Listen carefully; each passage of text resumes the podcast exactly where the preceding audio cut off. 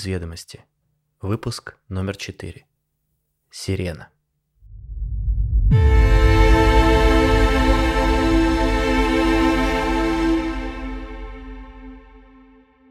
Тверской бульвар утопал в сугробах. Крупные хлопья снега несколько недель подряд валились из набухших серых туч на радость романтикам и вызывая проклятие коммунальщиков. Было похоже, словно кто-то в небе распорол гигантскую перьевую подушку и тряс ей над городом, радуясь собственной шалости.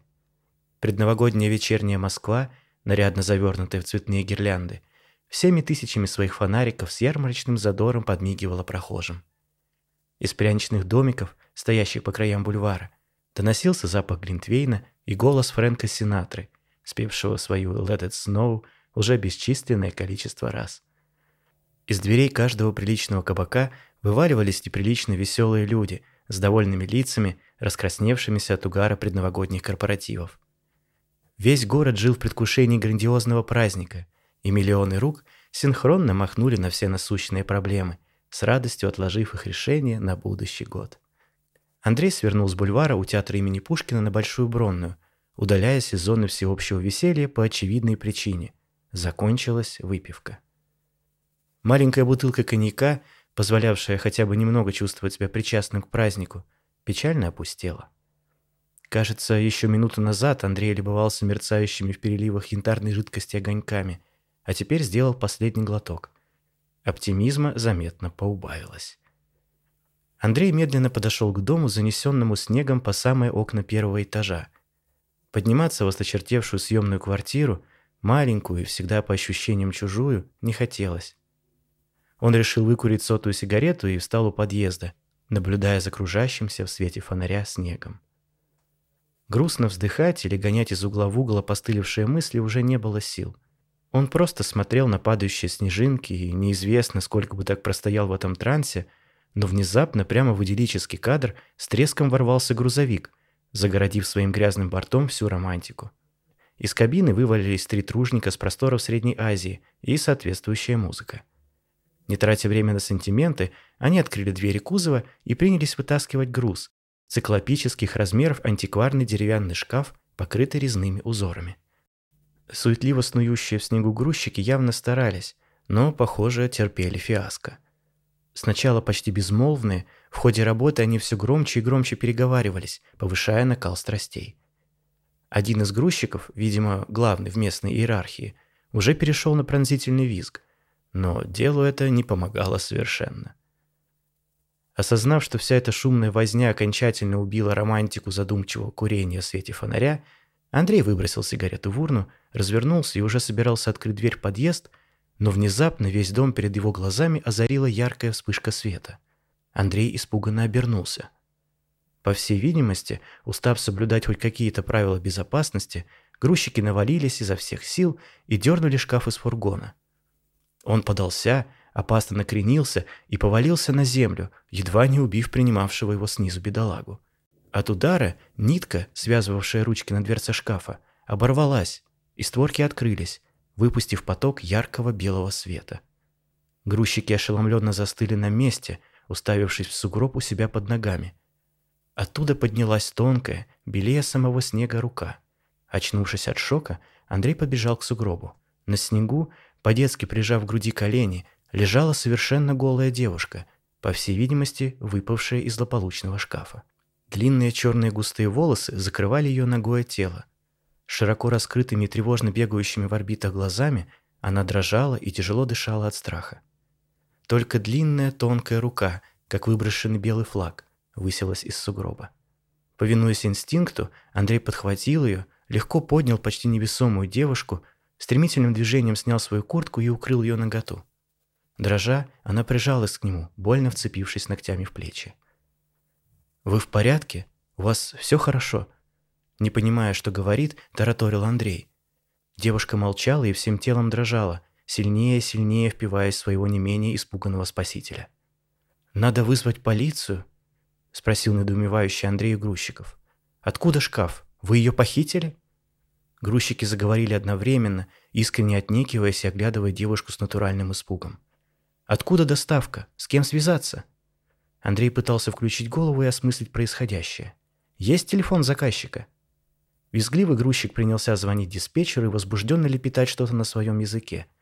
Прижимая девушку к себе, Андрей всем телом чувствовал, как она дрожит, и видел, какой страх застыл в ее широко раскрытых изумрудных глазах. Видя ее беззащитность и абсолютное к нему доверие, Андрей внезапно ощутил мощный прилив сил, на секунду почувствовав себя защитником слабых и угнетенных. Он продиктовал свой номер грузчику, строго приказал ему звонить, когда тот что-то выяснит, и, удобнее перехватив почти невесомое тело девушки, побежал к подъезду.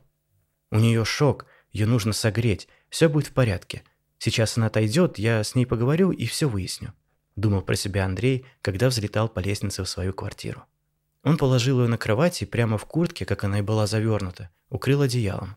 Она все еще дрожала, испуганно озираясь кругом, как загнанный в угол зверек. Потратив около часа на безрезультатные попытки с ней поговорить и ожидание звонка грузчика, Андрей без сил опустился в кресло. Происходящее было удивительно безумно, и этому безумию он не мог найти ни единого объяснения. «Утро вечера мудренее. Она поспит, и мы все выясним», – думал Андрей. «А я пока посижу, подожду звонка». Незаметно для себя он закрыл глаза и стал проваливаться в сон, но внезапно в полудреме ощутил что-то у себя на руках. Она забралась к нему на колени, как кошка, и мирно заснула – уткнувшись холодным носом ему в шею. Поддавшись порыву нежности, Андрей обнял ее и тоже уснул, ощущая прилив какого-то невероятного чувства спокойствия и наслаждения. Было воскресенье. Андрей проснулся поздно и сперва не понял, почему он сидит в одежде на кресле. Но через несколько секунд вчерашние воспоминания всплыли в его голове, и он стремительно вскочил на ноги в поисках неведомой девушки. Он застал ее на кухне, завернутый в одеяло и наблюдающий за окружающимися в окне снежинками. Она повернулась и уголками губ улыбнулась ему. Он неловко улыбнулся в ответ. При дневном свете он наконец-то смог ее рассмотреть. Длинные вьющиеся черные волосы таинственной девушки спадали на точеные с острыми ключицами плечи. Большие зеленые глаза с густыми бархатными ресницами ярко горели на бледном фарфоровом лице, словно высеченном из белоснежного камня. Чувственный красный рот чуть припухлой нижней губой расплывался в кокетливо смущенной улыбке. Длинными полупрозрачными пальцами она заправила непослушную густую прядь за ушко и посмотрела ему прямо в глаза. От этого движения руки одеяло чуть распахнулось, на секунду приобнажив ее красивую белую грудь. Кровь стремительно застучала у Андрея в висках, и он едва не свалился замертво, забыв, как дышать. «Спасибо тебе», — кротко сказала она и голос ее, мягкий и ласковый, свежим ручейком зажурчал в теснине опостылевшей Андрею мрачной квартиры. «Ну все», предельно четко и ясно раздалось у него в голове. Андрей уже знал, что пора выбрасывать белый флаг, и всякое сопротивление бесполезно. Он окончательно и бесповоротно пал жертвой ее обольстительных чар, ударивших куда-то в район солнечного сплетения. Словно поймав его мысль, девушка снова улыбнулась, Андрей почувствовал, как у него внутри расцветает целый букет неведомых экзотических цветов, чей аромат настолько пьянит, что валит с ног и застилает голову дурманом. Девушка тряхнула густыми волосами, и в комнате снова стал заканчиваться воздух. Андрей жадно вдохнул и издал жалобный стон, моля о пощаде. Давая ему передышку, она отвернулась, плотнее укуталась в одеяло, проплыла к столу и села, положив белоснежные тонкие руки перед собой. «Спасибо», снова пропела она. Спасибо, что не оставил меня там, в этом белом холодном снегу, подсказал Андрей. Да, снегу, замялась девушка. В моей стране нет этого снега. Я забыла слово. Она обезоруживающе взмахнула своими длинными густыми ресницами, и от поднятого ими ветра кухонная мебель едва не заплясала по полу. «Куба?» – удивленно поднял брови Андрей. Она закусила свою прелестную нижнюю губку и задумчиво промычала. «Ммм, подальше». Стремясь заполнить неловкую паузу, Андрей предложил ей кофе. Она неуверенно кивнула. «Меня, кстати, Андрей зовут», — сказал он, ставя на огонь кофеварку. «Я знаю», — улыбнулась она. «Мне стены сказали. Они мне, кстати, много поведали о тебе, в том числе то, как ты их не любишь. Они все понимают». Стены? Андрей снова почувствовал, как вчерашнее ощущение безумия происходящего возвращается к нему. Да, стены. Они хранят много воспоминаний. Говорят, ты хороший, но очень несчастный. Ты разговариваешь со стенами? Андрей решил подыграть ей, ставя перед ней чашку со свежесваренным кофе. Можешь спросить у холодильника, добавить ли тебе молоко? Она ухмыльнулась и пристально посмотрела на него. Зря ты. У всего есть своя энергия. Она похожа на едва различимый шепот, и у каждого предмета свой голос. Если уметь его слышать, то можно узнать много историй. Каждая вещь хранит свою память. «Правда?» – иронично улыбнулся Андрей. «Ну и что интересного эта кухня говорит про меня? Что сюда редко захаживают девушки?» Улыбнулась она, поднося чашку к губам. Андрей окинул взглядом свои скромные владения. Он снимал эту маленькую квартирку уже почти четыре года, но за все это время она так и не стала ему настоящим домом. Все в ней было чужое, от пожелтевших со временем кофейных чашек до продавленного дивана и скрипящих паркетных половиц. Уже который год Андрей думал, что скоро съедет. Вот-вот найдет ту самую и будет строить с ней быт в своей новой светлой квартире. А это мрачное одинокое убежище сразу сотрется из памяти. Но годы шли, за батареей у окна скапливался сигаретный пепел, солнце реже проникало за все более плотно задернутые шторы, и надежды гасли вместе с одна за другой перегорающими в старой кухонной люстре лампочками. Андрей тряхнул головой, отгоняя печальные мысли, норовившие снова соскользнуть привычную колею, ведущую в известный тупик. «Ты, между прочим, до сих пор не назвала свое имя, и что ты, черт возьми, делала в том шкафу?» «Имя?» – замялась она – имя. Лигея. Но на этом языке, наверное, можешь звать меня Лика. А что касается шкафа, у меня были, скажем так, неприятности. Но пока, думаю, я в безопасности. Хватятся меня скоро, но вряд ли быстро смогут отследить. У тебя ведь нет шкафа? Последнюю фразу она произнесла с неподдельным волнением. Андрей отрицательно покачал головой. На языке у него вертелся с десяток очевидных вопросов, но Лика не дала их задать, схватив и крепко сжав его руку. От жара ее нежной ладошки Андрей чуть не растаял, стекая под стол. «Не надо, пожалуйста. Давай не будем сейчас об этом», – взмолилась она, пристально глядя ему прямо в глаза и продолжая сжимать руку. «Я очень рада, что мне встретился именно ты. Вчера я сразу почувствовала, что ты поможешь мне, не оставишь одну. Можно я пока побуду здесь у тебя?» «Да, конечно», — едва смог выговорить Андрей. Он сгорал от любопытства, но пламя клокочущего в груди сердца было ощутимо выше и горело не в пример ярче. Все еще выжидающий пристально глядя на него, она улыбнулась, и глаза ее загорелись каким-то магическим зеленым светом, как у кошки, вышедшей на ночную охоту и попавшей в тусклый луч фонаря. «Знаешь, как я хотела бы провести весь сегодняшний день? Хочу, чтобы мы легли под одеяло обнялись и, не произнося ни слова, лежали до следующего утра. По телу Андрея побежали мурашки. Именно об этом он и мечтал с тех пор, как увидел ее на кухне. «Ведьма», — подумал он. Она игриво засмеялась. «Читает мои мысли?» — пронеслось у него в голове.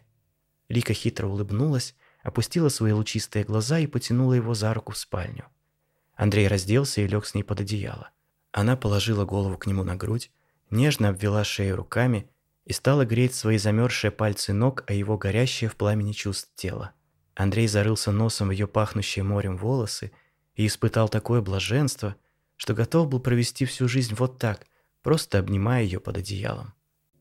Он хотел прижать ее так сильно, чтобы их тела физически слились в одно единое абсолютное наслаждение, что могло бы поглотить, казалось, весь мир. Поглаживая ее белоснежное плечико, Андрей уснул крепким сном без сновидений. Очнулся он только утром следующего дня. Еще никогда в жизни он не спал так сладко. Голова была девственно чиста, а тело наполнено кипучей энергией. Он посмотрел на нее. В ту же секунду она проснулась и один за другим медленно открыла заспанные глаза. От нее пахло нежной свежестью утра, морским бризом и розовым рассветным солнцем. Она потянулась, по-детски сжав кулачки, и посмотрела на него улыбающимся лучистым взором. Андрей крепче обнял ее, передавая свои полные страстного томления мысли. Она легко уловила их, дыхание ее участилось, на губах мелькнула игривая улыбка.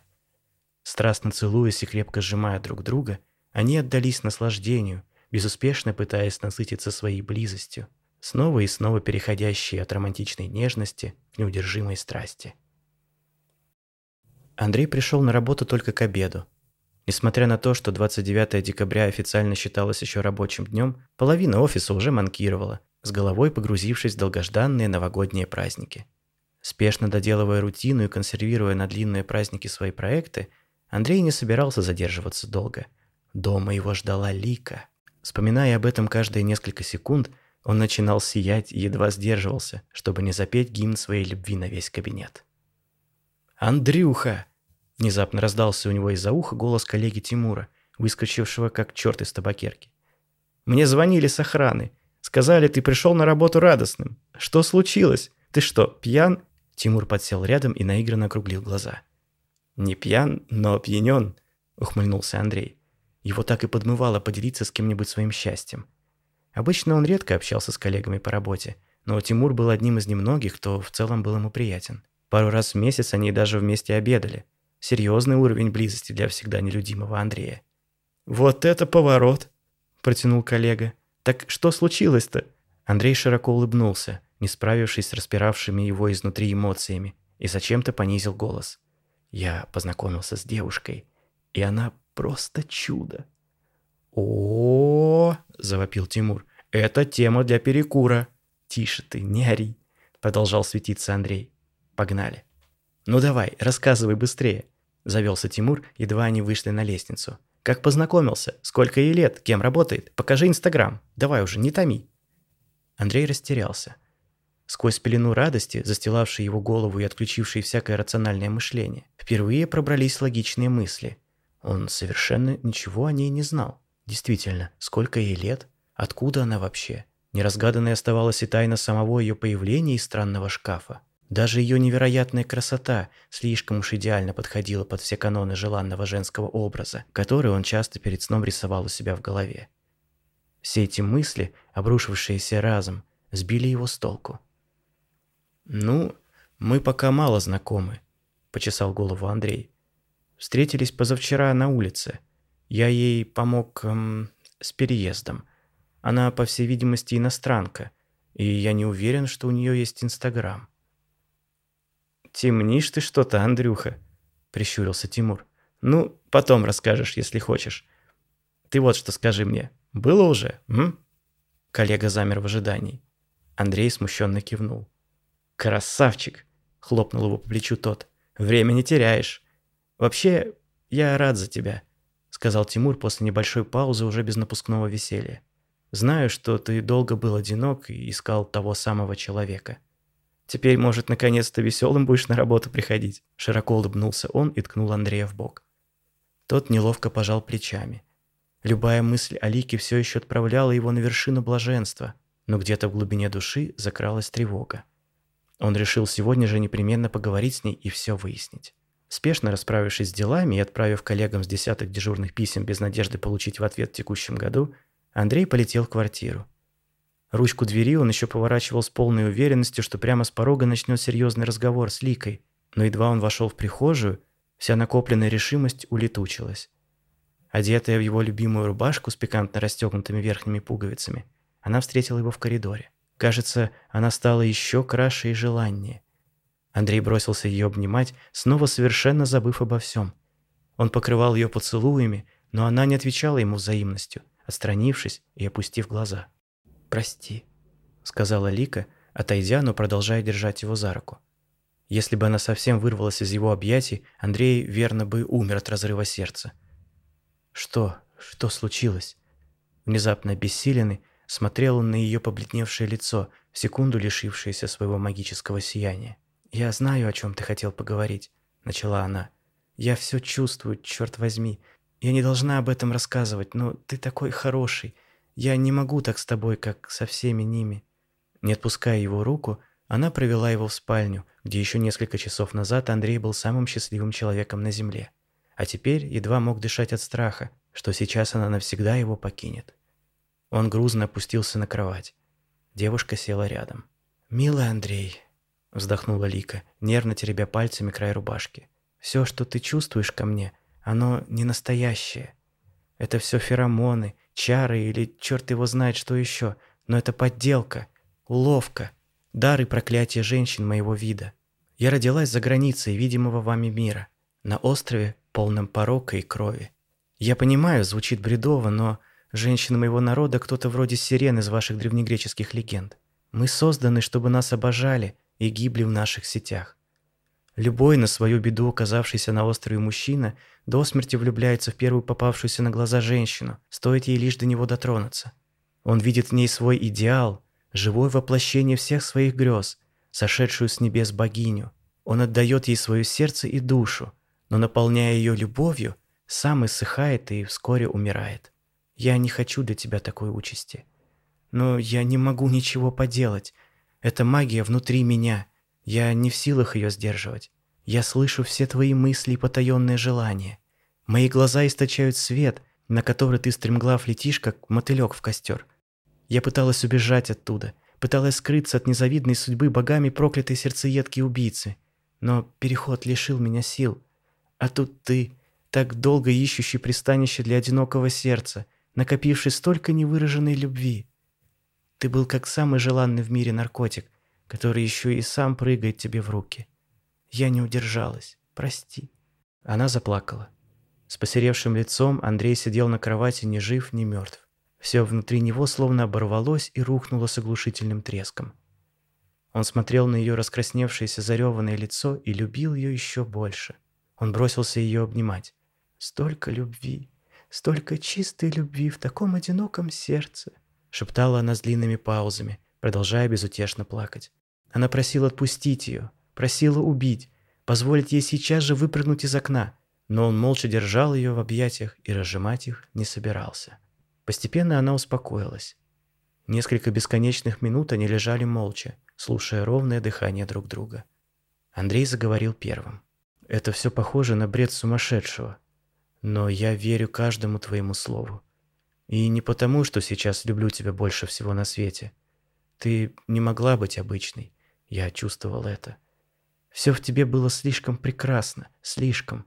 Ты идеальна, а такого просто не бывает. «Это не я, это наваждение», — попыталась вставить Лика, но Андрей ее перебил. Я не закончил. Он развернул ее лицом к себе и посмотрел ей прямо в глаза. Чувство невероятной любви разрывало его сердце изнутри. Она лежала в десяти сантиметрах от него, но он ужасно по ней скучал, словно не видел целую вечность.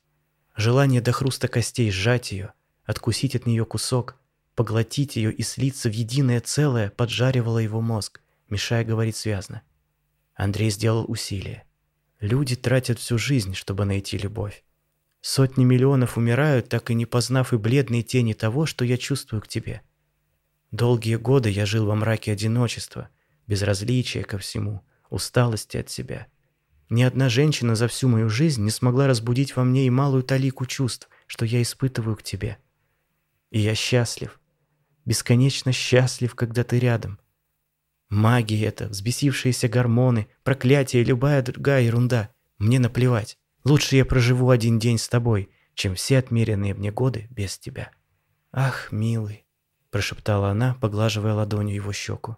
Ты еще такой юный и такой глупый.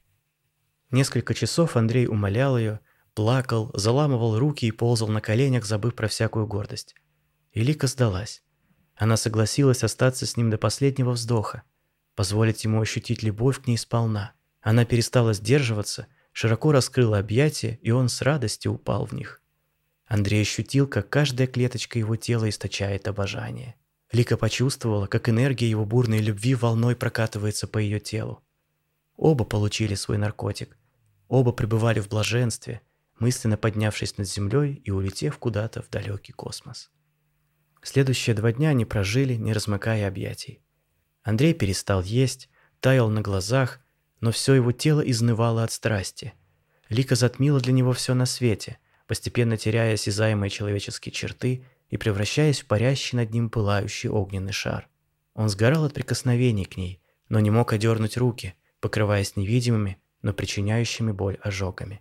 В редкие минуты просветления он уходил на кухню, медленно заваривал кофе или молча выкуривал сигарету, стараясь разобраться в сутолоке разметавшихся мыслей.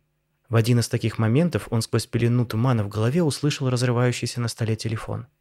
Машинально взял трубку. Звонила старшая сестра. «Андрей, ну наконец-то! Я уж думала, что-то случилось. Звонила тебе раз сто!»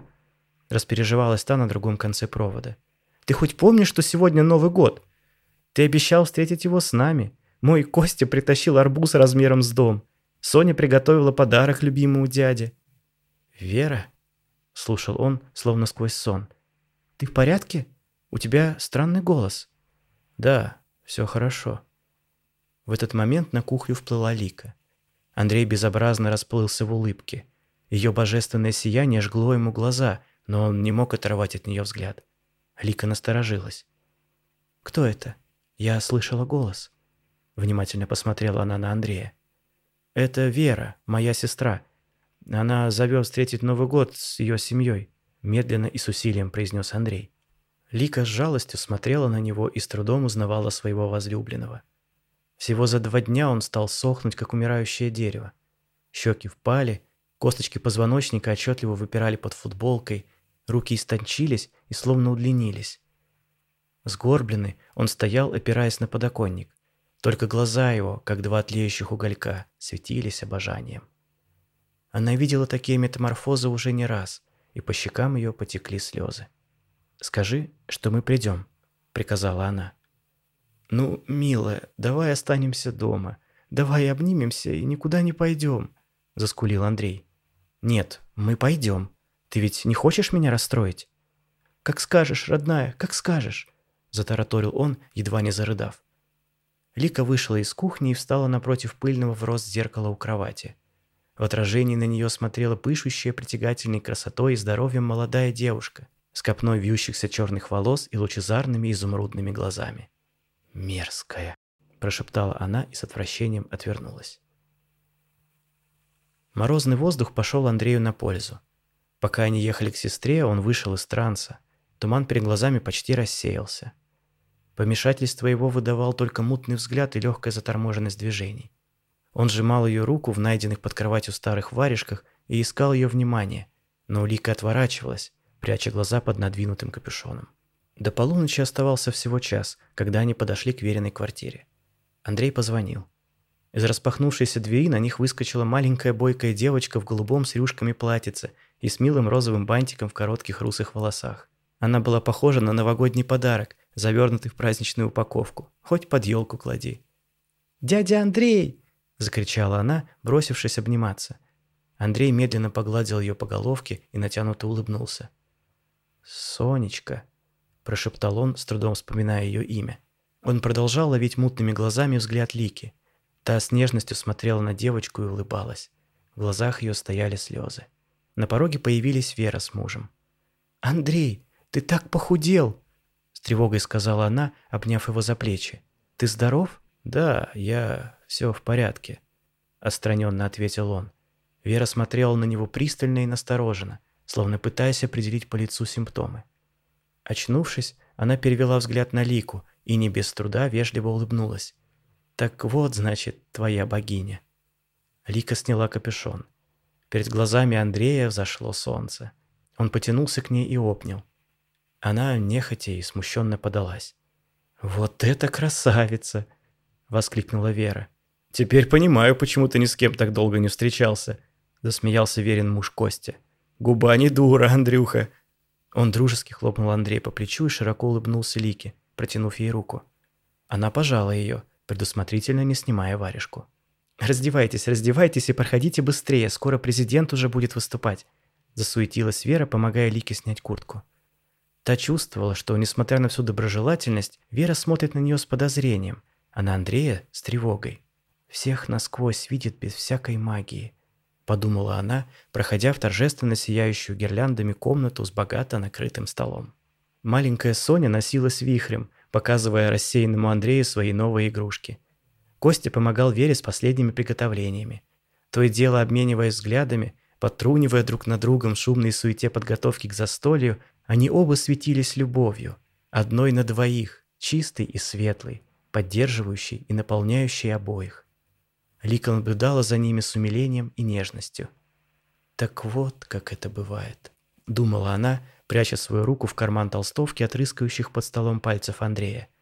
Запах мандарин, весело подмигивающие фонарики, нарядная елка, что-то бодрое вещающее на постаменте телевизор. Лика впитывала атмосферу чужого праздника и пыталась насладиться последними его беззаботными секундами. Она твердо собиралась сделать то, зачем приехала. «Извините», — сказала она дрожащим голосом. «Где у вас уборная?» Андрей уставился на нее тяжелым взглядом, в котором на мгновение промелькнула тревога. «По коридору направо», — с настороженной улыбкой ответила Вера. Лика встала, жестом остановила Андрея, уже готового хвостом плестись за ней, и вышла в коридор. Там она свернула налево и скользнула в спальню. Все было так, как она и рассчитывала. У стены стоял большой шкаф для одежды. На кровати лежала рыжая кошка, которая при виде Лики встрепенулась, стала в боевую позу, выгнула спину и грозно зашипела. Ее громадные зеленые глаза осветили комнату, вспыхнув, как два прожектора. Лика вздрогнула от испуга. Она медленно потянулась к дверце шкафа, аккуратно открыла ее, раздвинула вешалки с одеждой и, не спуская глаз с пристально наблюдавшей за ней кошки, зашла внутрь. Слезы ручьями текли по ее щекам.